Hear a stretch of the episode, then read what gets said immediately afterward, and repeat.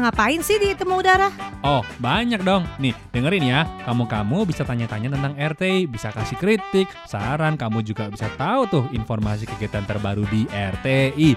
Bisa tahu pendapat pendengar lain tentang RTI juga. Nah, kalau ada yang masih bingung, layangkan aja deh suara dan surat kamu-kamu di Temu Udara. Pasti deh dijawab sama penyiarnya. Selain itu kamu... Cukup cukup, ya udah deh. Kita langsung dengerin aja Temu Udara.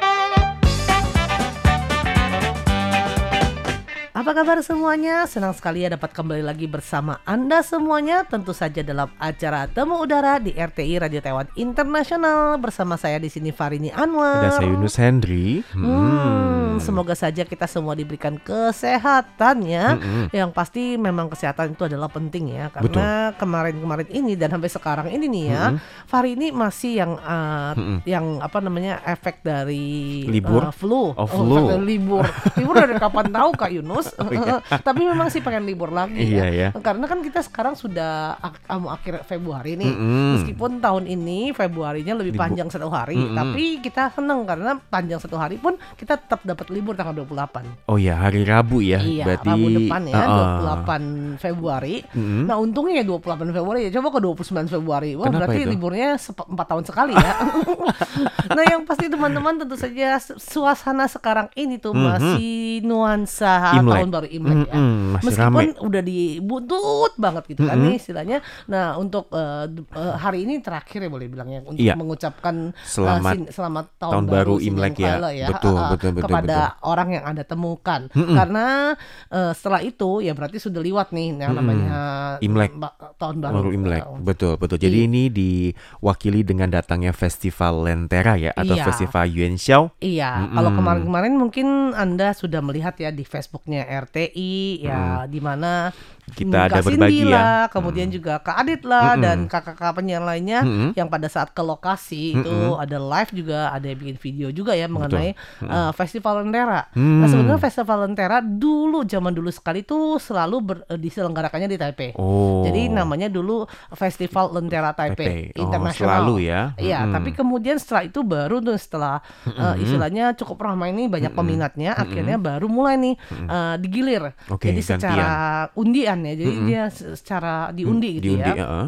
Jadi beredar tuh, Mm. ntar balik, eh, ntar ke mana, ke mana, ke mana. Meskipun ya terakhir sekarang ini hampir di kota-kota besar juga mengadakan festival lentera ya. Betul betul Seperti betul. tahun ini nih, Oh. kalau untuk Taipei, eh, Mm-mm. yang kalau anda kalau anda ingin melihat ya bisa lihat live-nya da- dari RTI Kadit ya, ya. heeh. Ah, kemudian juga apa namanya ada Mm-mm. lentera utamanya juga naga, eh, Betul. keren sekali ya, Iya. galak, naganya galak kesannya. Oh, jadi benar setiap daerah itu mengadakan festival lentera sendiri ya. Iya. Dan untuk tahun ini untuk yang skala negara maupun yang Nah, untuk internasional, Taiwannya uh-uh. itu berada di Tainan. Tainan. Hmm. Sementara kalau di Taichung, nah kalau di Taichung katanya Hmm. ciri khasnya adalah eh, terpanjang Waduh. sampai 76 meter. Waduh, Uh-huh. besarnya di Taichung ya. Iya, ya di kota-kota lainnya juga ada. Tetapi kalau ingin benar-benar merasakan nuansa festival lentera internasional, nah ini harus nih pergi ke Thailand ya Iya. untuk tahun ini. Iya, jadi adil Mhm. juga sih. Jadi eh, yang namanya kerumunan warga itu tidak selalu berpusat di utara Taiwan ya, Mhm. tapi juga bisa menyebar sampai ke Tainan, sampai ke kawasan lainnya. Mhm.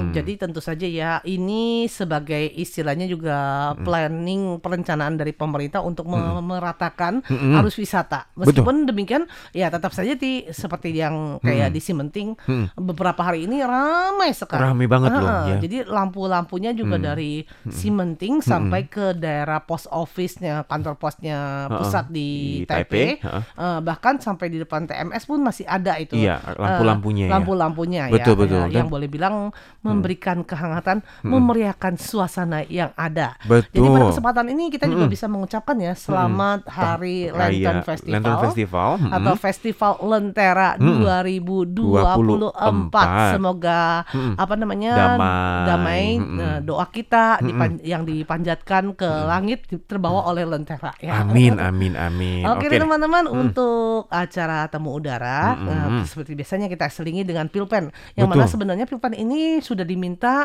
Di pada tanggal- saat awal-awal tahun baru Imlek ya Mm-mm, tetapi karena eh, itu dia ada beberapa yang harus dibacakan dan baru pada kesempatan ini nih Mm-mm. kita bacakan untuk pilpen dari Bung Edi Setiawan, Hmm. betul nih katanya ya kepada Mbak Farini Anwar dan juga Mas Yunus Hendri.